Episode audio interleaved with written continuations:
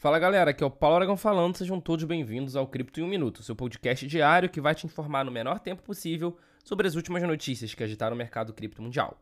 E para começar o Cripto em um Minuto de hoje, a gente vai falar sobre a tão famosa Maratona do Rio, que é uma das principais competições de corrida aqui da América Latina.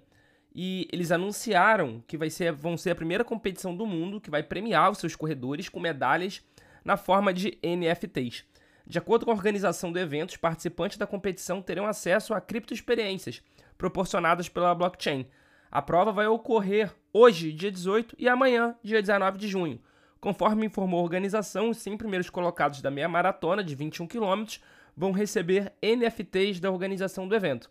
Além disso, 42 tokens, que representam justamente os quilômetros percorridos em uma maratona, serão itens digitais raros. Eles serão dados aos vencedores da Maratona do Rio, que vai ser de 42 quilômetros. Haverá ainda premiações para 20 atletas de elite. Dessa forma, um total de 162 corredores da maratona vão ser presenteados com o NFT. Além de funcionarem como uma forma de premiação e como um item colecionável, o ativo digital vai garantir ao atleta gratuidade na inscrição para a edição da maratona do ano de 2023. Muito legal essa iniciativa da Maratona do Rio de criar premiações em NFT. Minha época de corredor de rua, adoraria receber um NFT. Quem sabe a gente não até volte depois dessa notícia. Falando agora de mercado, após quase dois meses, o presidente do Panamá, o Laurentino Cortizo, finalmente assinou a lei que regulamenta o Bitcoin, criptomoedas e blockchain no país. No entanto, o presidente vetou parcialmente alguns artigos da lei. Com isso, os vetos do presidente, que ainda não foram revelados quais foram os artigos que foram vetados, vão ter que ser analisados pela Assembleia Nacional do país. O deputado Gabriel Silva, autor da lei, lamentou os vetos, O presidente acaba de vetar parcialmente o projeto de lei das criptomoedas, uma oportunidade perdida de gerar empregos, atrair investimentos incorporar tecnologia e inovação no setor público. Fecha aspas. Silva afirmou ainda que a Assembleia fará análise dos vetos do presidente, mas que a lei manterá o Panamá como um país competitivo no mercado.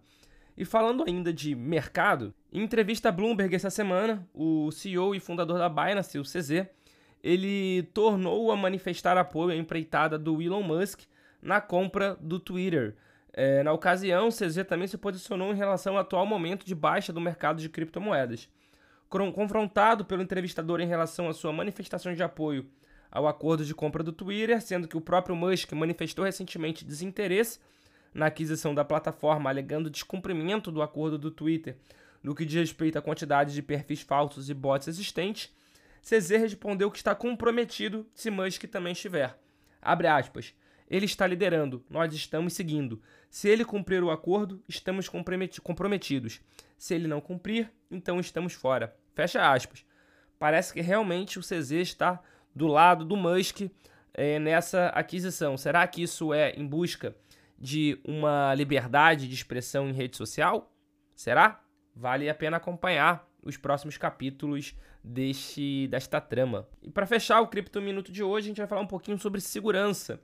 Os crimes envolvendo criptomoedas seguem alta este ano. A empresa de segurança Capra Sky informou que já identificou e bloqueou cerca de 200 mil tentativas de roubo de ativos digitais apenas neste primeiro semestre de 2022. Vale ressaltar que o primeiro semestre de 2022 nem terminou ainda.